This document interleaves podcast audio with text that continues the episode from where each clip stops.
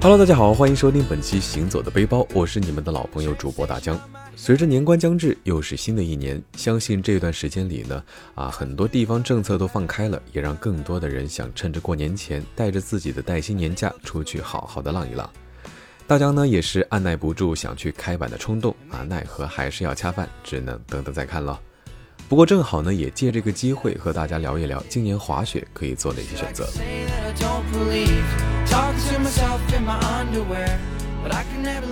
这几年可谓是滑雪的大年，尤其是2022年冬奥会的成功举办，让雪上运动呢被更多的人关注。身边呢也有很多人入了滑雪的坑，包括我自己。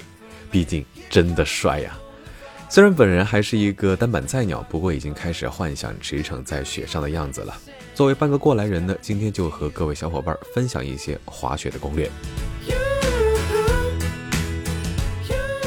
今年其实相比往年呢，在雪场的选择上多了不少啊，比如说号称亚洲最大的吉克普林滑雪场，还有伴随着冬奥会结束后投入运营的北京附近的高山滑雪中心，都是去年年底开始营业的新雪场，以及一些之前被雪友吐槽，现在也慢慢成熟运营的一些雪场，都成为了大家根据自己情况可以做出的选择。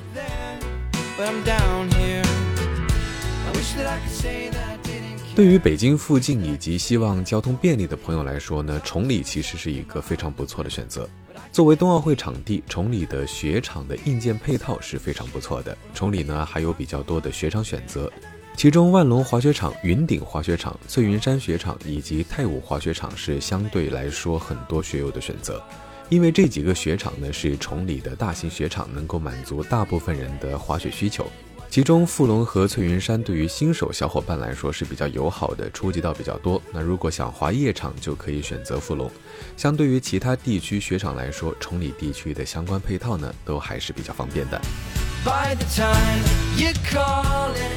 除了像崇礼地区作为华北地区的雪友集散地，东北呢作为老牌的滑雪胜地，也有像松花湖和北大湖以及亚布力这样的大型雪场。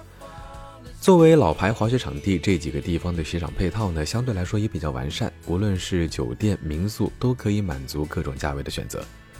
比如说北大湖，如果想方便滑雪，可以住到雪场门口的酒店。一般来说，这里的酒店价格从五百多到两千左右，大家呢可以根据自己的情况去做选择。不过，对于很多常年长时间滑雪的朋友来说，山下的民宿呢也有很多选择，而且价格呢大都在一百多到三百多左右的区间，价格还是非常友好的。而且民宿基本上都提供上午和下午的免费接驳服务。北大湖雪场雪道还是非常丰富的，喜欢看风景的呢可以去港梁，想学习滑雪的北大湖的初级道以及阳光大道都是非常不错的选择。对于想练活的朋友呢，北大湖也有很多的高级道去选择。另外一个吉林的雪场就是松花湖，离北大湖并不算远，基本上一个多小时的车程，所以很多小伙伴呢也会在北大湖滑几天，再去松花湖滑几天。相比于北大湖，松花湖的交通更加的便利，从龙嘉机场去到松花湖要比去到北大湖节省差不多半个多小时的时间，而且松花湖的配套商业呢相对来说更丰富。在东北，除了北大湖和松花湖，亚布力以及万丰滑雪场呢，也都是比较不错的选择。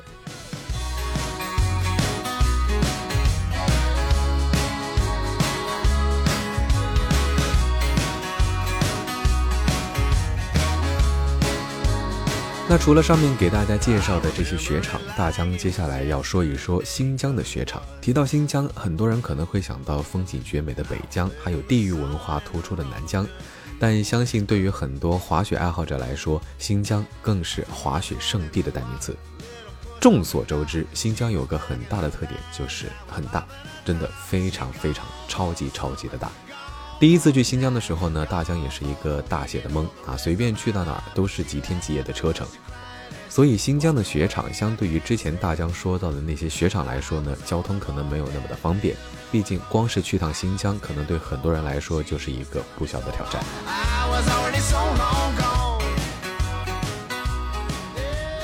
新疆的雪场很多，像是可可托海、丝绸之路、将军山、吉克普林啊，每个雪场呢都各有特色，体验呢也各不相同。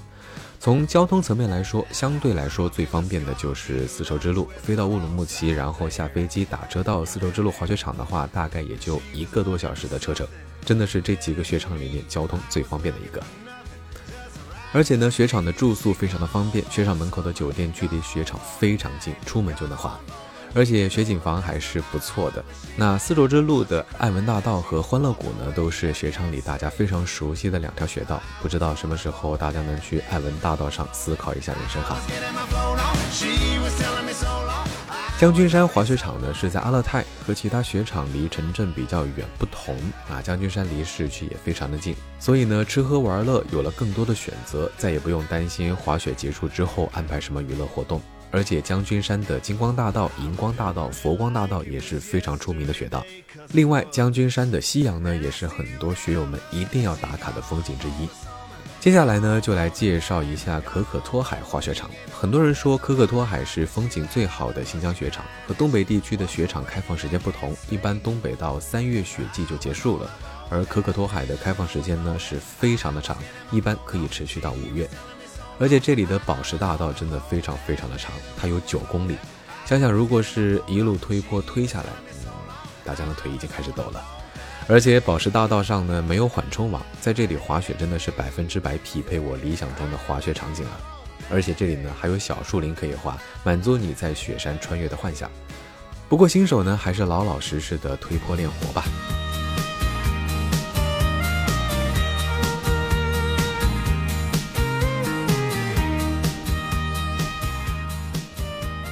那还有一个雪场呢，就是禾木吉克普林雪场。今年新开的东区，让禾木吉克普林雪场成为了堪比欧洲雪场的国内雪场天花板。不过相对来说，交通可能会劝退不少人。但是对于很多滑雪爱好者来说呢，粉雪天堂吉克普林一定会是此生必去的雪场。对于初学者来说，有条件最好呢是可以请教练。现在呢也有很多一对多的教练，费用相对来说不是很高。那如果自学能力强，也可以通过网络上找一些博主来进行学习，学习一些基本的技能还是非常重要的啊。比如说，如何在摔倒的时候更好的保护自己，如何控制速度、刹车这些，学会一些基本的滑雪技能之后呢，能够更加安全的滑雪。毕竟在学友圈里面，大家都在调侃，滑雪的尽头是骨科。如果不会保护自己，作为雪场上的鱼雷，既危害自己，也危害他人。虽然大家都不想在雪场上发生一些碰撞以及失控受伤的情况，但是万一发生了这样的情况，虽然雪场会提供帮助，但是提前购买保险也能够尽量避免在后期发生一些的不愉快以及赔付方面的压力。不过这里呢，大家还是要注意一下，滑雪的保险不同于其他意外险，其他意外险都会对滑雪等高危活动进行免责，所以一定要购买运动相关的这类运动保险，这个还是非常重要的。另外呢，在滑雪前做好自身的锻炼，例如说腿部力量、核心力量的训练呢，还是非常重要的。同时，因为雪场的温度相对来说都比较低，所以呢，也要增强自己的免疫力。所以在饮食上，大家呢也可以选择能够提升免疫力的产品。上一次我们有聊到说花旗参的好处，也有不少朋友会有困惑啊，平时如果自己需要购买，该怎么挑选？市面上售卖的这些产品呢，也是琳琅满目、参差不齐。那什么样的花旗参才有品质保障？如何鉴别各种产品质量高低，也是一门学问。最简单的方法，我们可以挑选包装上印有音标印件的产品，因为这代表着这款花旗参百分之百出产收获于威州，也是产地和质量的保障。在平时储存时，推荐放在阴凉、干燥、通风的地方，并且呢尽快食用。如果气候比较潮湿呢，建议用真空的密封罐储存，保护品质。有一点需要特别注意的是，美国威斯康星州花旗参的农药残留和重金属含量非常的低，因为美国对所有的农产品都有非常严格的农药使用规范。在威斯康星州种植的花旗参，其农药使用均达到了美国环境保护署的严格安全标准，让你在吃的时候也可以更安全、更放心。马上呢就要农历新年了，我们也可以趁此为家人和朋友准备上一份表达心意之外，更是一份美好的祝愿。